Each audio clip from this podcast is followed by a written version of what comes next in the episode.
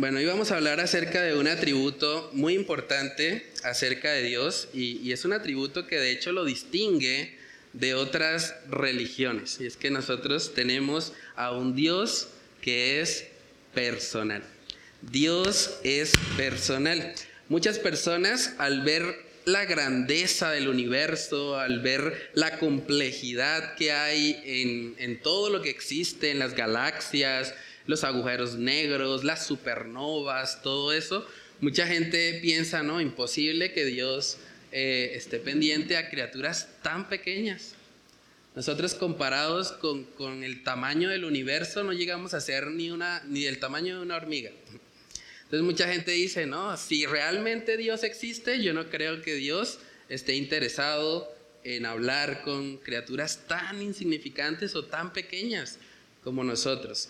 Pero vamos a ver que a la luz de la palabra, el salmista, en vez de negar que Dios es un Dios personal, él era asombrado al ver que Dios, siendo el creador de todo lo que existe, se relacione con personas tan pequeñas como nosotros. Miremos Salmos capítulo 8, versículos del 3 al 5 para introducirnos al atributo de hoy y comenzamos este tiempo con oración. Salmos capítulo 8, versículos del 3 al 5. Cuando veo en los cielos obra de tus dedos, la luna y las estrellas que tú formaste, digo, ¿qué es el hombre para que tengas de él memoria y el Hijo del hombre para que lo visites? Le ha hecho poco menor que los ángeles y lo coronaste de gloria y de honra. Amén. Vamos a orar para pedir la dirección del Señor.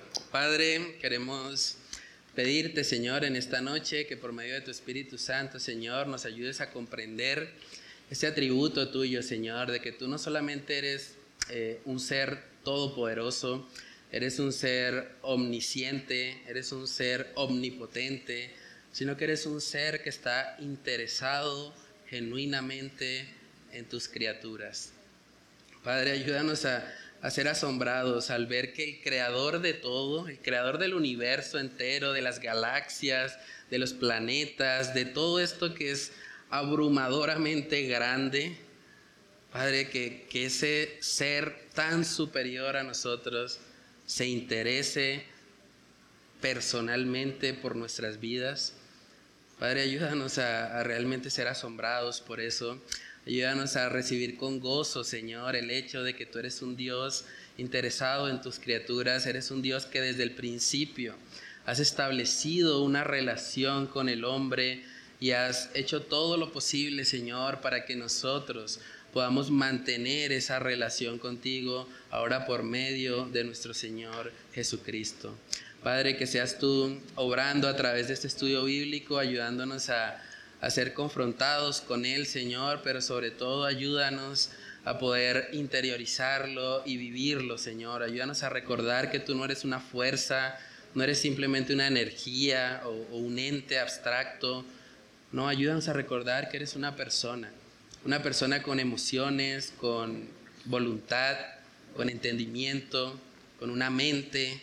Padre, que podamos vivir cada día reconociendo, Señor, que necesitamos profundizar en una relación personal contigo, Señor. Ayúdanos a recordar que eres un Dios personal, que eres un Dios que se interesa en nosotros y que a través de una relación contigo, Señor, es que podemos vivir una vida que tenga sentido y propósito en esta tierra, Dios.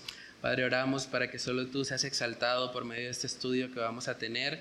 Te lo pedimos, Señor, en el nombre de Cristo Jesús. Amén y amén. Bueno, hermanos, entonces vamos a hablar hoy acerca de ese atributo de Dios. Dios es un Dios personal. Miren que David, el autor del Salmo, dice, bueno, al contemplar la luna, las estrellas, todo lo que tú has hecho, la pregunta que él hace ahí puntualmente en Salmos capítulo 8, versículo 4 es, ¿qué es el hombre? Nótese que ni siquiera dijo quién es el hombre, dice qué. O sea, ¿qué es el hombre? Para que, eh, para que tengas de él memoria y el Hijo del Hombre para que lo visites. O sea, parece que David está asombrado al ver que el creador de todo está interesado en personas tan insignificantes como nosotros. Y eso causaba que él hiciera esta pregunta retórica. Y algo que vemos mucho, sobre todo en el mundo de la academia, es que muchos científicos, muchas personas que argumentan ser ateos o agnósticos, llegan a decir cosas como, bueno, pero si existe Dios, yo creo que Dios está ocupado con los agujeros negros, o Dios está ocupado explotando las supernovas, o Dios está ocupado sosteniendo pues la cantidad grandísima de galaxias que existen, que yo no creo que Dios esté interesado realmente en hablar con nosotros, tener una relación con sus criaturas. ¿Para qué? Si hay suficiente trabajo que hacer en el universo. Es la idea que muchos eh, tienen o que muchos han abrazado. Pero a manera de reflexión para introducirnos, coloqué ahí la pregunta, ¿por qué algunas personas han abrazado la idea de que Dios es una especie de fuerza impersonal o un ente abstracto que no se relaciona con su creación? Hay personas que tienen esa concepción de Dios. ¿Han escuchado acerca del panteísmo? El panteísmo dice, todo es Dios. Yo soy Dios, ustedes son Dios, la naturaleza es Dios, Pan significa todo y teísmo viene de deidad. Entonces ellos dicen, Dios es todo. Y personajes muy reconocidos, como por ejemplo Albert Einstein, llegó a abrazar estas ideas panteístas. Un científico, tal vez conocido como de los más grandes, él abrazó esta idea y dijo, bueno, pues si veo que todo esto, toda la creación, como dice la palabra, apunta a que hay un creador. O sea, nosotros vemos todo lo que existe y es imposible negar que debe haber una fuerza inteligente detrás que se ha encargado de crear todo lo que existe. Pero entonces muchas personas a veces por tener algún prejuicio en contra a Dios, en contra de la Biblia, en contra de la religión, dicen, no, si Dios existe, pues sería un Dios impersonal. Él creó todo, pero, pero no creo que, que Él se relacione con nosotros. Creo que tendría cosas más importantes que hacer. Pero, ¿de dónde surge esta idea? ¿Qué piensan ustedes? Porque algunos abrazan como la concepción de creo o reconozco que debe haber un Dios creador, pero no creo que pueda tener una relación personal con Él. Yo creo que de las, de las doctrinas que contradicen mucho la Biblia, esa es una. Eh, en lo personal, yo era, yo creía antes de conocer al Señor, creía eh, que Dios era un poquito de todo, o sea, que todo era parte de Dios. Lo mm. llamaban como la nueva era en ese tiempo. Entonces, yo creía eso. Y en parte era porque eh, por parte de familiares me habían enseñado mucho que no, que no, no, o sea, que la Biblia era simplemente como una alegoría, que eso no podía ser cierto, que bueno. Y por el otro lado, uno se encuentra con que, bueno, eh, todo ha debido de llegar por algún lado. Entonces es donde uno mezcla las dos cosas. En lo personal, no sé en otras personas. Este, bueno, yo creo que la, la idea de, de un Dios impersonal eh, es bastante antigua, ¿no? Incluso de, tiempos bíblicos, este, está, surge, surge esa idea. Eh, supongo que el propósito pues es quitarle relevancia y poder, o intentar quitarle relevancia y poder a, Dios, ¿no? Una estrategia de Satanás que, que sin duda ha aplicado. Pero por lo menos vemos en, eh, en tiempos bíblicos que ya grupos grupos gnósticos ya abrazaban la idea de que Dios eh, era una fuerza. De hecho, Juan eh, habla acerca, eh, hace una relación de, Dios o Jesús con la luz.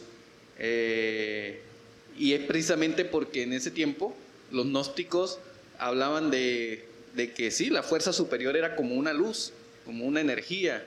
Y, Juan precisamente les dice, Él es la, la, luz, ¿no? la, luz de los hombres y todas las cosas. Entonces, este, creo que viene desde tiempos, desde tiempos bíblicos, ¿no? En Colosenses, también el apóstol Pablo, pues, eh, intentaba decirle a la iglesia que tuvieran cuidado porque estos grupos estaban minimizando eh, la soberanía, el poder y la personalidad de Dios. Entonces, hoy sigue siendo lo mismo, es mucho más fácil creer o, más sencillo para el razonamiento humano, quizás eh, lógico, pensar en, un Dios no como una persona, sino como en una energía, como el sol.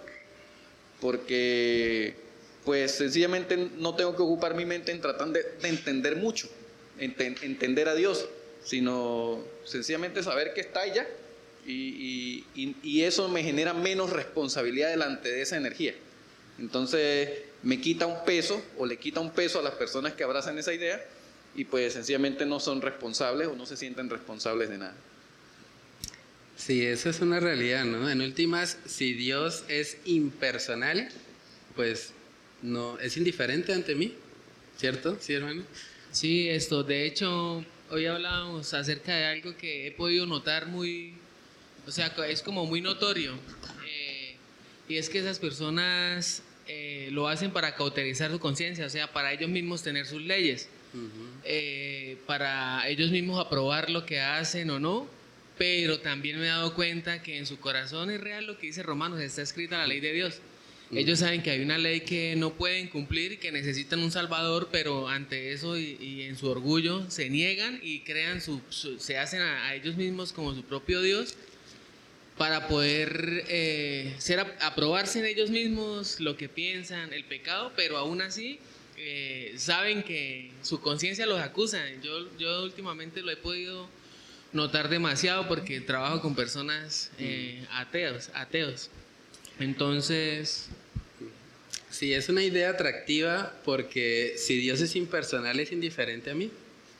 O sea, Dios no se mete en mi vida. Él crea todas las cosas y ya. Y está totalmente distante. No le tengo que rendir cuentas, no tengo que conocerlo, no tengo que obedecer lo que él ha dicho. Simplemente él existió en algún momento, creó todo, pero es totalmente apático a, su creación. Y es la idea que muchas personas han abrazado porque en últimas la lógica, la razón lleva a reconocer que debe haber una mano inteligente, debe haber un creador detrás de todo lo que existe, pero como queremos anular o las personas quieren anular muchas veces esa, esa responsabilidad que tengo delante de ese Dios creador, entonces simplemente llegan a un punto medio y dicen, bueno, no puedo negar a Dios porque toda la creación da testimonio de Él, pero simplemente voy a decir que es un Dios impersonal. Es un Dios que no tiene relación conmigo, es simplemente la fuerza creadora, la energía inicial con la cual todo esto empezó, pero hasta ahí. Pero cuando nos vamos a la palabra de Dios podemos ver que desde el principio, cuando Dios creó al ser humano del polvo de la tierra, tenía una relación con su creador. Dios siempre ha sido y siempre será un Dios personal, un Dios que se relaciona con sus criaturas. Lo que también ahí tendría sentido que Dios creara un universo tan vasto solamente para sentarse a observar a los seres humanos y no relacionarse nunca con ellos. Tendría sentido crear todo lo que existe, las galaxias, eh, bueno, todo lo que vemos en el universo entero, simplemente para sentarse y ver cómo incluso su propia creación se autodestruye por el pecado. Esa, esa sería la, o, tendría sentido a la luz del Dios que vemos en la escritura. no es cierto, realmente tenemos que reconocer que Dios, y, parte de, del amor de Dios tiene que ver con eso, hermanos. Sin relación no hay amor. Si yo no tengo una relación con alguien, yo no puedo amar a ese alguien. O sea, antes de conocerlos a ustedes, yo no los amaba. Ahora que los conozco, que sé quiénes son, conozco sus nombres, he hablado con todos ustedes, puedo decir que les amo. Pero porque hay una relación de por medio. ¿cierto? Es lo mismo con Dios. Dios ha establecido una relación o, está procurando activamente que todos tengan una relación real y cercana con Él. Y parte de esa invitación que Él hace es una evidencia del amor que Él tiene hacia sus criaturas, porque les invita a que se relacionen con Él para que pueda expresarse o manifestarse el amor que habita en Él. En Isaías capítulo 45, vamos ahí, Isaías capítulo 45, versículos del 20 al 22, vemos el llamado universal que el Señor hace a sus criaturas, aquellos a quienes ha formado en el vientre de sus madres, para que vengan a Él, para que tengan una relación íntima y cercana con un Dios personal. Busquemos Isaías capítulo 45, versículos del 20 al 22. Reuníos y venid, juntaos todos los sobrevivientes entre las naciones, no tienen conocimientos aquellos que erigen el madero de su ídolo y los que ruegan a un Dios que nos salva.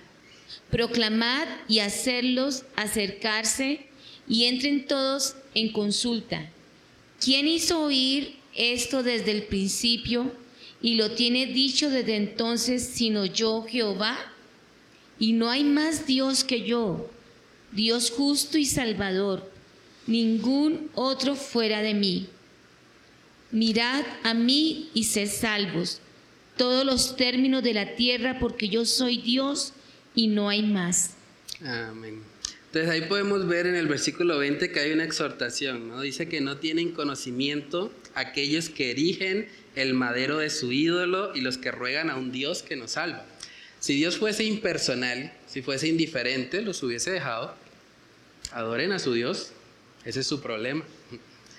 Pero un Dios personal, un Dios que ve eso y se duele en su corazón al ver que el hombre está adorando un Dios que no salva, un Dios que no es el Dios verdadero, entonces les hace una invitación. Vengan a mí, reconózcanme, mírenme a mí y sean salvos, dice todos los términos de la tierra.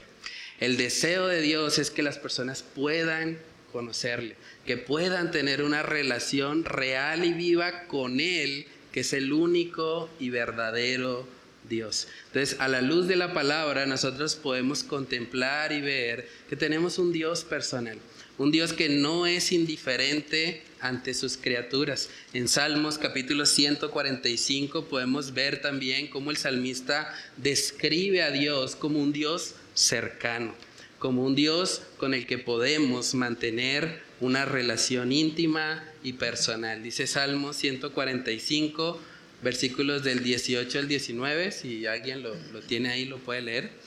Cercano está Jehová a todos los que le invocan, a todos los que le invocan de veras. Cumplirá el deseo de los que le temen, oirá a sí mismo el clamor de ellos y los salvará. Amén. Vemos ahí a un Dios cercano. Cercano está Jehová a todos los que le invocan. Entonces, hermanos, debemos reconocer que el Dios de la Biblia es un Dios personal. Es el Dios de Abraham, de Isaac y de Jacob. Es un Dios que se relaciona con sus criaturas, que mantiene una relación con ellos. Saben que este atributo de Dios es algo que diferencia al cristianismo bíblico de otras religiones. ¿Saben cuáles son las eh, otras dos grandes religiones monoteístas? Hay tres grandes religiones monoteístas o religiones abrahámicas Exacto. El islamismo, el judaísmo y el cristianismo. Pero algo que distingue al cristianismo bíblico de el islamismo y del judaísmo es precisamente la idea de un Dios personal. Saben que cuando Jesús vino al mundo y Jesús se presentó como el Hijo de Dios, los primeros en saltar fueron de hecho los judíos. ¿Cómo se atreve a decir que es hijo de Dios? Una relación tan cercana como la de un padre con un hijo, para ellos era incomprensible que alguien pudiese tenerlo con Dios. Porque a pesar de que ellos eh, veían las enseñanzas del Antiguo Testamento, ellos negaban rotundamente la idea de un Dios demasiado personal, demasiado cercano, y consideraban el título de hijo de Dios básicamente como una herejía. De hecho, quisieron matar a Jesús por decir eso. Entonces, la doctrina de un Dios personal distingue al cristianismo bíblico de otras grandes religiones monoteístas, ayudándonos a comprender así la magnitud del amor de Dios por sus criaturas. Lo mismo sucede con el Islam. Saben que Alá no es un Dios personal. O sea, las personas que creen en el islamismo, los musulmanes, ellos no mantienen una relación personal con Alá. Ellos tienen una especie de convenio donde Alá dice, bueno, estos son mis mandamientos, tú los vas a obedecer y tal vez te salvo. Tal vez. Tienes que cumplir todas estas cosas, pero en últimas no puedes tener seguridad de salvación, no puedes tener una relación conmigo, simplemente cúmplelo y ya, porque yo lo digo. En otras palabras, parafraseando. Pero lo que vemos realmente tanto en el islamismo como en el judaísmo es una negación a la idea de un Dios cercano, a la idea de un Dios personal. Miremos Juan capítulo 19 para ver la reacción de los judíos cuando Jesús bueno, ese Juan capítulo 19 está hablando del juicio que le hicieron, bastante injusto o ilegal, que le hicieron a Jesús en Juan capítulo 19 y ahí podemos contemplar la reacción de los judíos al título de Hijo de Dios. Juan capítulo 19, versículo 7. Los, los judíos le respondieron, nosotros tenemos una ley y según nuestra ley debe morir porque se hizo a sí mismo Hijo de Dios. Amén. La razón por la que los judíos pensaban que Jesús debía morir fue porque se hizo a sí mismo Hijo de Dios. No podían contemplar eso. Saben que la idea de un Dios como Padre es algo que, que vemos más claramente en la vida de Jesús. Cuando Jesús empezó a hablar de su Padre, de tener una relación con Él, cuando vemos que Jesús se levantaba muy de mañana a orar y a clamar al Señor, eso es una evidencia de que Jesús está revelando a Dios como Padre, como un Dios cercano y personal a nuestras vidas. ¿Iba a decir algo, hermano? Mirando las escrituras, por ejemplo, en la creación, en Génesis capítulo 1, 2, versículo 27, dice, y creó Dios al hombre a su imagen y a imagen de y a imagen lo creó, varón y hembra los creó.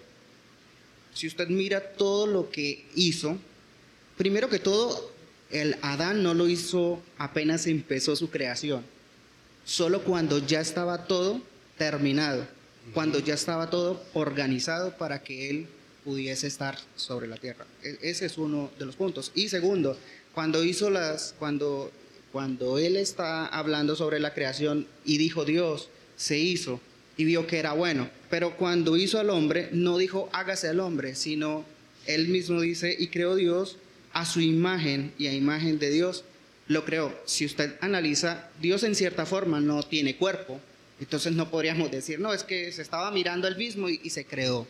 No, es la forma en la cual se relaciona Dios con el hombre.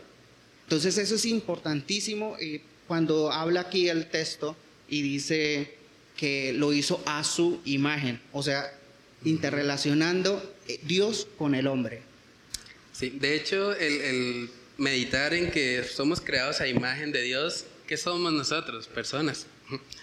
Si fuimos creados a imagen de Dios, pues tenemos un Dios personal.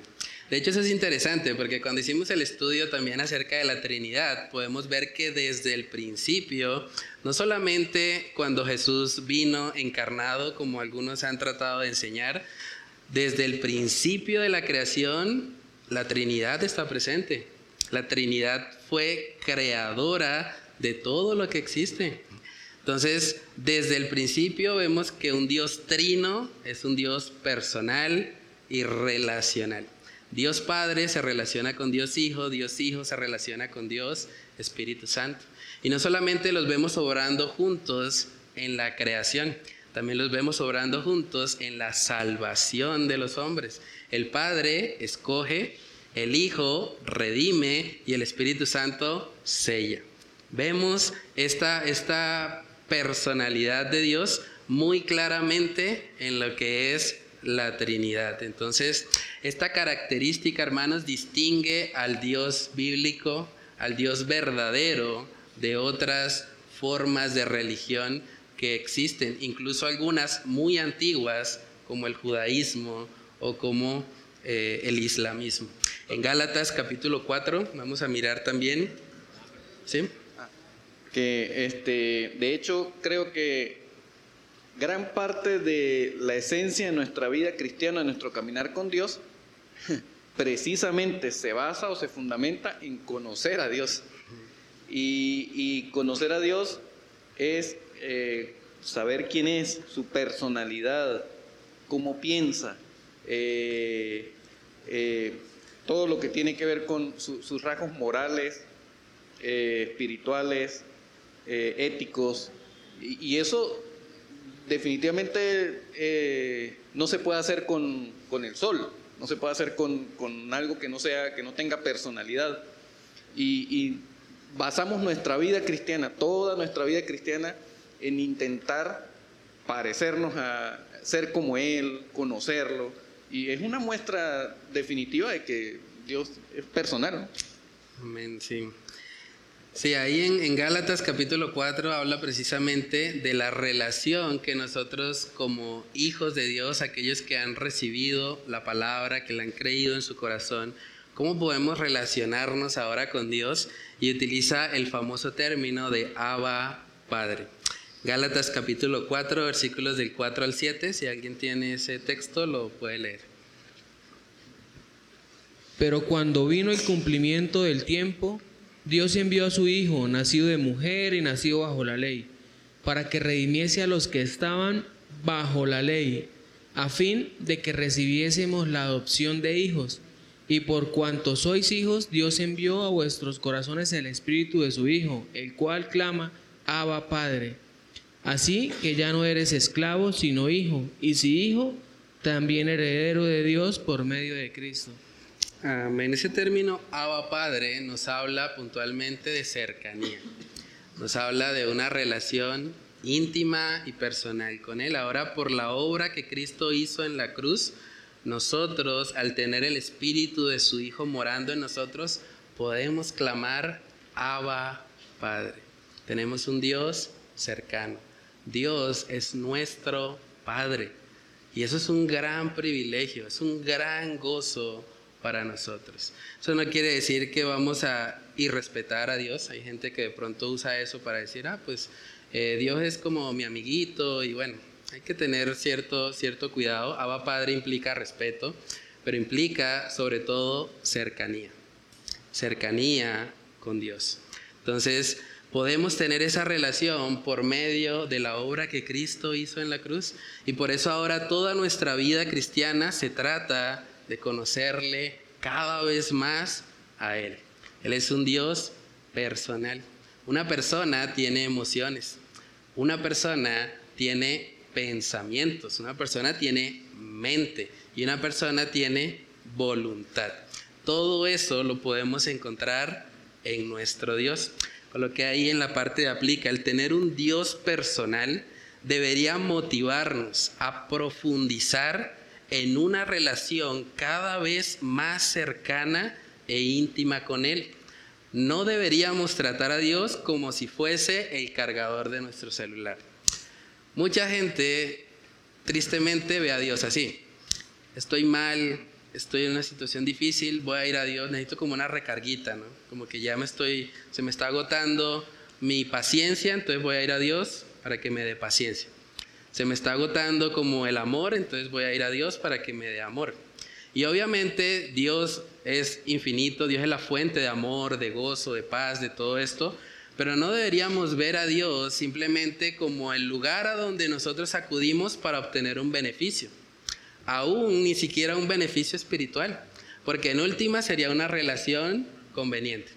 O sea, no sería una relación donde yo genuinamente voy delante de Dios reconociendo quién soy, reconociendo mi necesidad de Él, sino esperando algo a cambio. Y mucha gente ve a Dios así. Hay gente que de pronto tiene un problema con una adicción y dice, yo voy a empezar a buscar a Dios, pero para que me quite esta adicción, porque es que esta adicción me está quebrando el bolsillo. Y yo necesito salir de esto rápido porque imagine. Entonces, cuando vemos a Dios así, la relación con Él no va a ser auténtica, va a ser una relación conveniente más que una relación genuina de amor hacia Él. Entonces, con lo que hay, Dios existe en tres personas, con emociones. Vemos que el Espíritu Santo se contrista. Hay muchas eh, falsas doctrinas también acerca del Espíritu Santo específicamente. Mucha gente ha dicho que el Espíritu Santo es una energía, es una fuerza, otra vez es algo impersonal, es como un lugar donde vamos a obtener poder para hacer cosas locas, pero el Espíritu Santo es una persona, el Espíritu Santo es parte del Dios Trino. La Trinidad nos muestra el Padre, al Hijo y al Espíritu Santo como personas. También vemos que hay intelecto en Dios. Dios tiene pensamientos, Dios tiene una mente, Dios nos ha dejado un libro para que nos relacionemos con Él. Y gracias a Dios por eso, porque el cristianismo no es una religión mística. Tristemente hay lugares donde han mezclado el cristianismo con el misticismo pero a la luz de la palabra no es así. Dios nos ha dejado cómo conocerle. ¿Cómo conocemos a Dios? Por medio de las escrituras. Las escrituras nos revelan el carácter y el pensamiento de nuestro Dios. Vemos que Dios tiene voluntad. Otra característica de las personas es que tienen voluntad.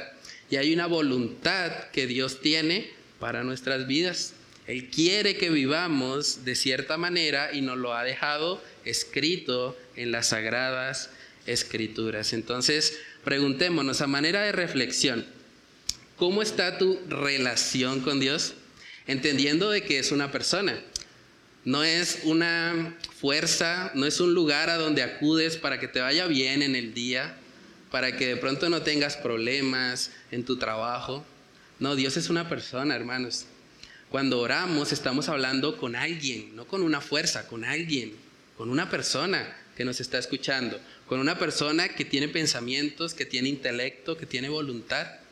Y deberíamos poder recordar eso en nuestros tiempos de oración. Cuando leemos la escritura, vemos lo que ese Dios personal eh, inspiró, lo que salió de Él para que nosotros le conozcamos. Y eso debe ayudarnos en nuestra vida devocional. ¿Cómo está nuestra relación con Dios? ¿Tú puedes decir que tienes una relación de amor con Él o solamente es una relación de conveniencia? Es que voy a buscar a Dios para que me vaya bien en el día, o voy a buscar a Dios para que Él me cumpla esta petición que la tengo hace mucho tiempo y sé que solo Él me la puede cumplir.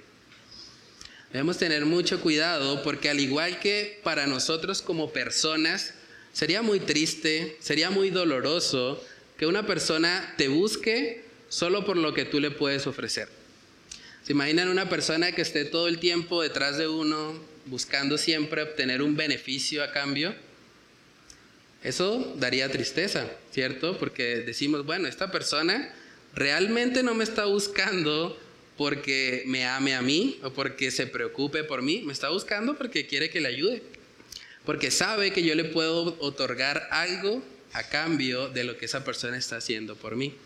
Pero cuando hacemos eso, y, a veces, tristemente, muchos cristianos tratan a Dios así, me voy a acercar a Dios en medio del problema, en medio de la aflicción, lo que llaman el Dios bombero. Cuando hay un incendio, entonces corro y lo busco y le pido ayuda. Pero después, bueno, me alejo. Después que Dios me concede incluso la petición que tenía, entonces ya no me interesa. Es muy triste porque vemos ejemplos bíblicos de eso. ¿Recuerdan la historia de los diez leprosos? Los diez fueron sanados, pero dice la palabra que solamente uno volvió a dar gracias. Solamente uno reconoció que Dios es una persona. Y si Dios en su misericordia nos concede una sanidad, lo mínimo que podemos hacer es ir y darle las gracias. Pero los otros nueve se sanaron y bueno, Dios cumplió lo que yo quería. Entonces debemos tener mucho cuidado con eso, hermanos. Salmo 139, versículos del 17 al 18, ahí podemos ver que el salmista habla acerca de, de los pensamientos de Dios. Salmos capítulo 139, versículos del 17 al 18. Cuán preciosos me son, oh Dios, tus pensamientos, cuán grande es la suma de ellos. Si los enumero, se multiplicarán más que la arena. Despierto y aún estoy contigo. Tremendo eso, ¿no? Todo el Salmo 139 habla acerca de los atributos de Dios. Y vemos que ahí el salmista está reconociendo y diciendo cuán preciosos. Si ven que no hay una relación utilitaria ahí, no es simplemente eh, voy a acercarme a Dios para que Dios me dé algo a cambio. De hecho, todo el libro de Salmos es, es precioso, lo recomiendo totalmente porque el libro de Salmos nos muestra que podemos tener una relación personal con nuestro Dios. En el libro de Salmos vemos los altibajos del ser humano. Vemos muchos salmistas llorando, pasando toda la noche a veces derramando lágrimas en su lecho, pasando tiempos de aflicción, pero clamando a Dios, teniendo una relación personal con Él, no solamente acercándose a Dios diciéndole, Dios, dame algo, Dios, solucioname este problema, sino diciendo, como dice acá el salmista, Señor, cuán precioso me son tus pensamientos. Señor, te amo. No espero algo a cambio de ti, simplemente te amo por quien tú eres. Te amo porque tú me has amado primero. Y quiero tener una relación contigo. No simplemente estoy esperando que me des algo a cambio, te quiero a ti, por quien tú eres. Porque tú eres mi Dios, eres mi creador, eres la razón de ser de mi existencia. Y cuando pensamos en Dios como persona, deberíamos verlo así, hermanos, deberíamos acercarnos a Él, no por lo que Él nos pueda ofrecer, sino más bien por quién es Él. Y de esa manera, a través de una relación con Él, vamos a conocer también su voluntad.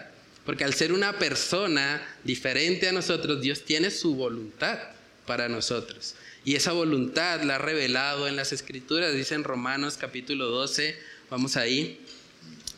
Romanos capítulo 12, en el versículo 2, puntualmente vemos que hay un mandamiento para que nosotros renovemos nuestro entendimiento y conozcamos o comprobemos cuál es la buena voluntad de Dios. Romanos capítulo 12, en el versículo 2. Amén. Dice, no os conforméis a este siglo, sino transformaos por medio de la renovación de vuestro entendimiento. Eso quiere decir que para conocer la voluntad de ese Dios personal, tenemos que trabajar en nuestro entendimiento. No simplemente debemos aceptar los patrones de este mundo, a eso se refiere cuando habla de conformarnos a este siglo, tomar las mismas ideas del mundo, tomar la forma del mundo, sino renovarnos. ¿Qué tiene Dios que decir respecto a mi vida? ¿Saben que Dios tiene algo que decir acerca de todas las áreas de tu vida?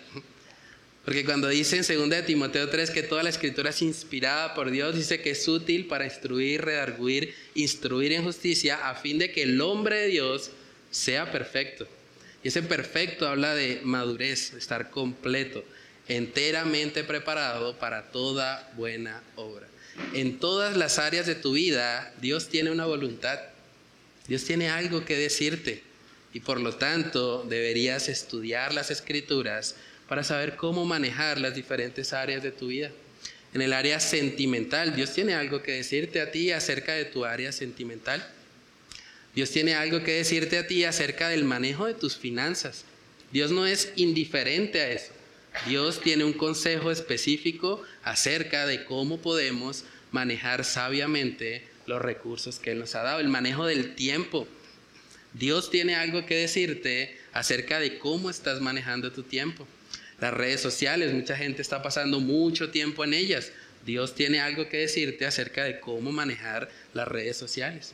Hermanos, Dios es una persona y Dios habla a las diferentes áreas de nuestra vida por medio de la palabra. Entonces renovemos nuestro entendimiento y comprobemos nosotros mismos a través de una relación con Él, a través de lo que Él nos ha dejado escrito, comprobemos cuál es su buena voluntad agradable y perfecto. Pensar en un Dios personal me ayuda a dejar de verlo simplemente como el Dios que me va a sacar de mis problemas, como el Dios al que me acerco solamente cuando lo necesito, sino que me ayuda a entender que tengo una relación con alguien que me ama y que por lo tanto yo debería procurar crecer en esa relación y agradarle en todo a Él. Con lo que hay en la parte de razona. Si Dios es personal, eso quiere decir que mi relación con Él debe ir mucho más allá de simplemente cumplir con un conjunto de reglas o tener un tiempo devocional diario o asistir fielmente a la iglesia. Todo eso es bueno y es necesario, pero no solamente es eso. ¿Se imaginan una relación donde todo se trata simplemente de cumplir reglas? ¿Se imaginan un matrimonio donde el esposo le dice a su esposa, se quita aquí los zapatos, se me sienta acá, usted no me hable, solamente obedézcame? ¿Cómo funcionaría esa relación? Habría un grave problema ahí, ¿cierto? O se imaginan una relación donde todo simplemente se trata de, eh, bueno, tengo tiempo para ti solo en las mañanas, porque es que como yo hago el devocional en la mañana. Entonces, después de la mañana, no nos volvemos a ver hasta el siguiente día. Eso sería una relación personal. Y obvio que es importante tener un tiempo devocional. Yo le recomiendo a todos, necesitamos eso. Y necesitamos agendar un tiempo específico en nuestras vidas porque si no somos intencionales en eso, probablemente no va a ocurrir. Pero no solamente debemos limitarnos a eso. Sí, nos relacionamos con Dios, buscamos a Dios en nuestros tiempos devocionales, pero Dios trasciende mucho más allá de ese tiempo. Cuando estoy en mi trabajo debería poder estar recordando, Dios omnipresente está aquí en mi trabajo, me está viendo, puedo orar a Él en todo tiempo, de hecho la Biblia dice, orad sin cesar, no solamente en el tiempo devocional, en todo tiempo. Mientras estoy trabajando, mientras estoy cumpliendo con alguna responsabilidad, puedo estar orando, porque Dios es un Dios personal. Entonces, hermanos, Dios debe ser el centro de nuestras vidas. Dios debe ser el anhelo más profundo de nuestro corazón y sobre todo Dios debe ser la persona a quien más amamos con todo nuestro ser. Debería ser evidente eso, porque los cristianos sabemos y Jesús mismo nos recordó en su paso por esta tierra que el primer y grande mandamiento es amar a Dios. Es amar a Dios con todo nuestro ser y debería ser lo que nos identifica. La gente que nos ve debería poder decir, ese hombre ama a Dios. Ese hombre no va a la iglesia simplemente por miedo al pastor, porque de pronto le van a regañar. No, ese hombre va a la iglesia porque ama a Dios, es evidente. Tiene una pasión, tiene un fuego, tiene algo que lo mueve, que es impresionante. Yo quisiera tener esa relación. Debería ser lo que otros pueden observar en nuestras vidas. Busquemos Marcos capítulo 12 para ver cuando Jesús habla y recuerda precisamente cuál es el primer y grande mandamiento. Marcos capítulo 12, versículos del 29 al 31. Jesús le respondió, el primer mandamiento de Dios es, oye Israel, el Señor nuestro Dios, el Señor uno es, y amarás al Señor tu Dios con todo tu corazón y con toda tu alma y con toda tu mente y con todas tus fuerzas. Este es el principio, este es el principio, este es el principal mandamiento. Eh, Y el segundo es semejante, amarás a tu prójimo como a ti mismo. No hay otro mandamiento mayor que estos. Amén. Entonces aquí vemos a Jesús básicamente resumiendo de qué se trata la ley. La ley se trata principalmente de amar a Dios con todo nuestro corazón, toda nuestra alma, toda nuestra mente y todas nuestras fuerzas. Ese debería ser el anhelo principal de nuestras vidas. Debería ser evidente para nuestros familiares, para los que están cerca a nosotros. No, ese hombre ama a Dios. Ese hombre podrá tener mil defectos, podrá tener fallas, podrá equivocarse, pero es evidente que ama a Dios. Y cuando se equivoca, corre a Él y le pide perdón y busca restablecer esa relación cercana e íntima con Dios. Es interesante porque en Efesios capítulo 3, Efesios capítulo 3 podemos ver la oración de Pablo por una iglesia. Y es algo que me llama mucho la atención porque cuando estudiamos el libro de Apocalipsis vemos que la iglesia de Éfeso estaba haciendo muchas cosas. Estaban identificando a los falsos apóstoles, estaban procurando la sana doctrina, pero vemos que Pablo cuando ora por ellos, no les dice, yo oro para que tengan más discernimiento de los falsos apóstoles, o yo oro para que ustedes profundicen más en la escritura. Él ora específicamente para que ellos puedan profundizar en una relación de amor con Cristo. Porque conociéndole a Él van a poder esparcir de ese amor a quienes le rodean. Efesios capítulo 3, versículos del 14 al 19.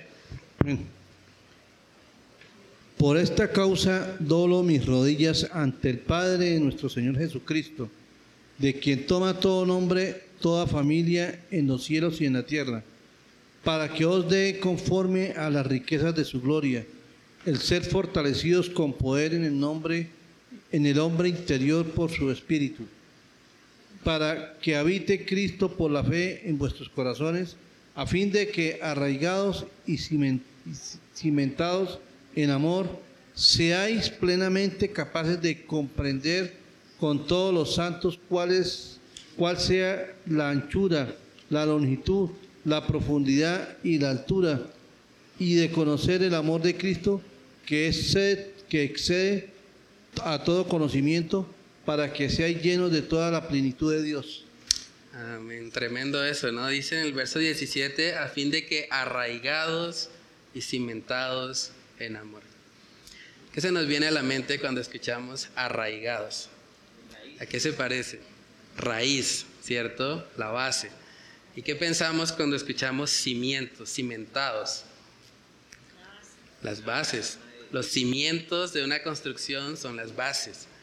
Pablo le está diciendo a esta iglesia, ustedes necesitan una relación de amor con Cristo. Esa debe ser la raíz, ese debe ser el cimiento de todo lo que ustedes hagan.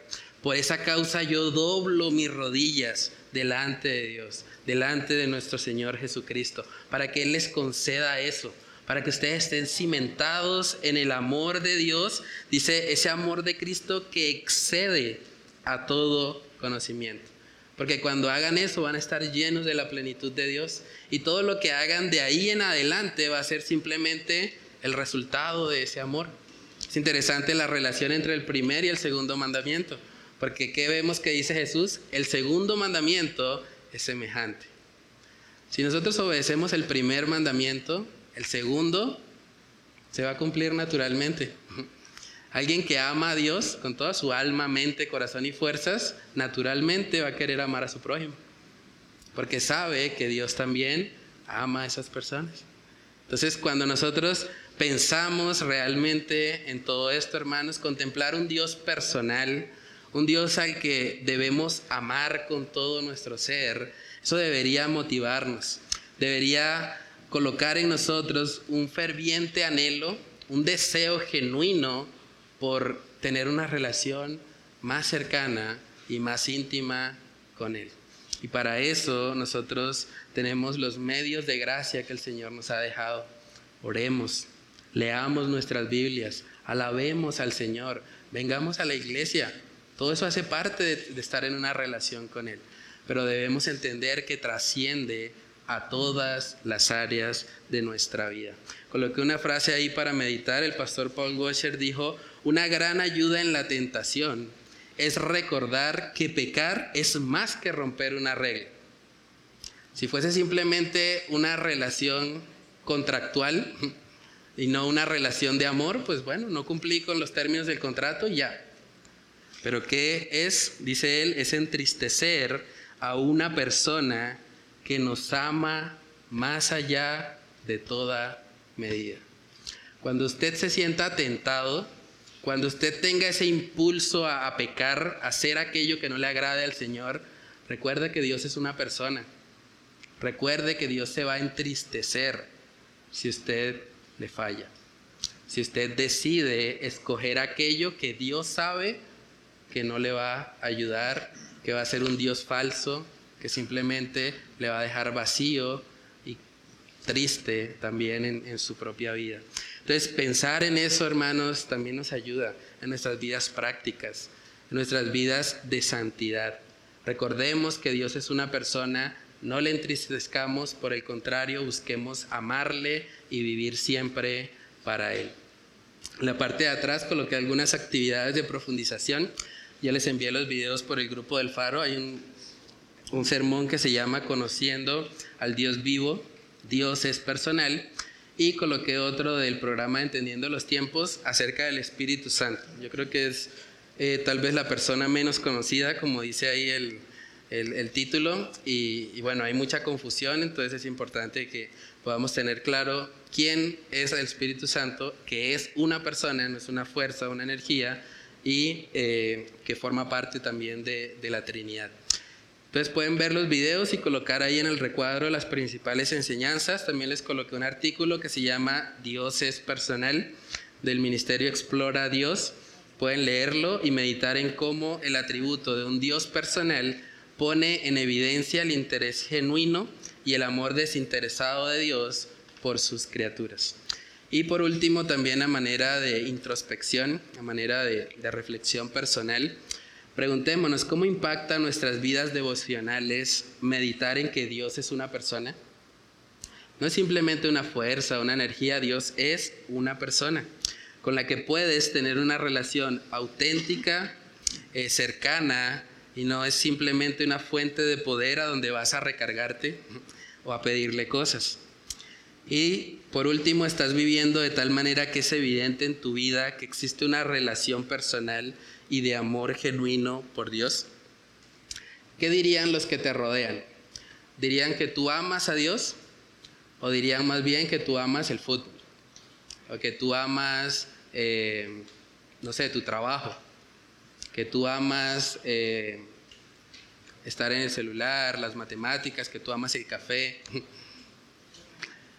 Los que están a nuestro alrededor, los más cercanos, ¿a quién dirían que nosotros amamos?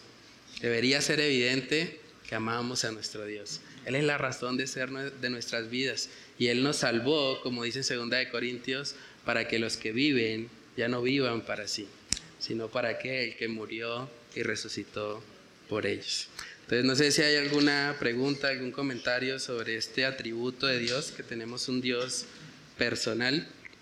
Eh, eh, confieso, pastor, que el haber entendido que Dios es un Dios personal en una mala enseñanza, eh, me hizo faltarle al respeto inclusive a Dios. ¿sí? En lo que hablaba eh, ahorita de que inclusive veíamos a Dios con diminutivos, papito, que mi papito, ¿sí? Y en una mala enseñanza que tuve eh, en que en quién era ese Dios personal, ¿sí? Llevaba a esa, a inclusive a faltarle el respeto a Dios en nuestras oraciones. Entonces, el poder entender ahorita en la, en la iglesia bíblica que, que Dios merece el respeto, ¿sí? que Dios sí es un Dios personal en el cual yo puedo dirigirme a Él, pero obviamente con amor, con respeto y sabiendo que Él es el que está acá y yo soy la que estoy acá, ¿sí? Entonces, eh, el poder comprender realmente esa personal, esa, esa, esa relación con Dios, es algo maravilloso, ¿verdad? Que, que, pude yo personalmente vivir después de una mala enseñanza que tuve. Entonces, eso, eso quería compartir. Sí, iba a decir algo, Yesid, ¿no? Hermano, esto... Eh, Sí, durante, yo creo que todos en nuestra vida cristiana eh, es una lucha constante con el pecado, porque realmente pues no queremos pecar nunca. Pero es una, ha sido una ayuda increíblemente eh, pensar en que, en esto que dice aquí en la frase para meditar, ¿no? O sea, en que antes de yo fallarle a mi esposa, le voy a fallar a Dios. Mi esposa aunque yo sé que me ama y está tremendamente enamorada de mí. A veces. no me salva. No me salva, ¿sí? O sea, Dios me salvó de algo tremendo, o sea, de algo que eh, realmente los indicios que da la Biblia es algo atroz, o sea, es, es tremendo. Dios me salvó de eso y de la manera tan personal en que podamos llegar a verlo es lo que hace también que uno ame conocerlo, pero sobre todo ame decirle no al pecado. Entonces eso me ayudó, me ha ayudado muchísimo y, y bueno, eh, yo creo que todos como creyentes es el deseo más grande, ¿no? Ser como Cristo. Sí. Bueno, eh, pues analizando este estudio desde un principio, eh, pues mirando primero que todo cómo es que la humanidad eh, tiene una idea muy equivocada acerca de Dios respecto a, a, la personalidad, ¿no? que ven a Dios como algo impersonal, como algo muy lejano, muy distante, algo que no es tangible como un ser que, como lo enseñaba el, pastor aquí, pues alguien que, sea, según la gente lo ve así de esa manera, que alguien que creó, hizo todas las cosas, nos hizo a nosotros y nos abandonó como un padre que abandona a los hijos, ¿verdad? Y, eso es parte de, la distorsión y, de lo que eh, el pecado ha causado en, la humanidad, o sea, el reflejo de, todo lo que eh, la maldad que tiene la, humanidad, pues de esa misma manera ven a Dios como de, esa misma forma, si, me hago entender. Pero bueno, vemos que, Dios hizo todo lo posible por restaurar esa relación con, el ser humano y envió a su Hijo para morir en la cruz, eh, para que nosotros eh, pudiésemos volver a tener esa relación nuevamente con Él. pero tristemente podemos decirlo y, creo que todos nos ha pasado lo mismo, es que realmente a pesar de que muchos de nosotros, no sé si todos, eh, ya hayamos experimentado esa restauración de, haber eh, vuelto a tener esa, bueno, a ver, eh, ya tener esa relación con, con Dios, eh, haberle conocido como alguien personal, pero lamentablemente creo que muchas veces lo, seguimos viendo como alguien impersonal, ¿verdad? Como lo enseñaba aquí el, pastor, pues muchas veces quizá lo buscamos solamente por conveniencia, cuando, cuando le necesitamos, cuando las cosas van mal, cuando hay dificultades cuando simplemente lo buscamos en el devocional o cuando venimos a la iglesia. Pero, hermanos, yo creo que, creo que eso quedó muy claro, pero creo, sería bueno volverlo a, a repetir para que quede muy calcado en nuestras mentes. Y es que es bueno y es necesario que tengamos en cuenta que Él está siempre al lado nuestro, ¿verdad? Él es Dios, Él es una persona, él tiene sentimientos, nos ha amado tanto que envió a su Hijo para morir por nosotros, ha demostrado un amor inmenso por, por nosotros y, fue para, para tener una relación con cada uno de nosotros. Vivamos con Él, experimentemos esa relación que, que Él ha restaurado con cada uno de nosotros. Vivamos nuestras vidas como si, como si Él estuviese en cada momento a nuestro lado, donde nosotros que, donde quiera que nosotros eh, estemos o vayamos. Amén, hermanos. Creo que, eso es algo que, que, a pesar de que hemos tenido ya la bendición, el privilegio de que ya tenemos una relación con Él, pero no, no le sabemos aprovechar. No sabemos aprovechar esa oportunidad que, que nosotros tenemos ahora. Amén. Sí, yo creo que es algo que necesitamos en nuestra vida, ¿no? Las personas que luchan a veces con... ¿Sí? ¿Puedo comenzar? ¿Aló? O sea, un, fruto de, ese Dios personal somos todos los que estamos acá, porque realmente nosotros, como dice la palabra, nosotros no elegimos al Señor, sino Él nos eligió a nosotros. Y cuando uno elige a alguien es porque es alguien, personal y la relación es personal con cada uno de nosotros. Y cuando nosotros tuvimos esa, conversión con Él o ese encuentro que tuvimos con Él, ¿es por qué? Porque Él es un Dios personal y, y, y ahorita por lo menos yo estoy estudiando eh, toda la, vida del rey David y este era un hombre que O la prioridad era buscar la presencia de, ese Dios personal. Y, siempre, y algo que dice, casi todo lo que él iba a hacer, siempre le ocultaba, Señor, hago no hago, voy o no voy, o tú me lo das o voy. ¿Sí? Entonces, ese es el resultado de, de, de, ese Dios personal que, que, tenemos nosotros y que yo, por yo siempre yo le he dicho al Señor todos estos días, Señor, ayúdeme a tener esa comunión personal con usted, como a, a gozarme en esa, en esa comunión. Sí, porque a veces uno mecánicamente uno como que levanta a orar y, y se vuelve mecánico, pero de verdad es necesario pedirle al Señor que podamos tener esa, esa comunión personal, ¿no? Como, como, ese Dios personal que es. Sí.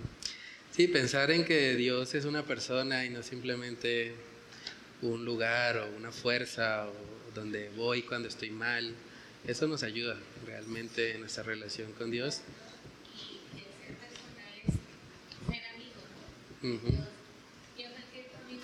Sí, Jesús dijo, no serán... Eh... ¿Abraham fue el que fue amigo de Dios? Sí, Abraham. O sea, era una relación personal.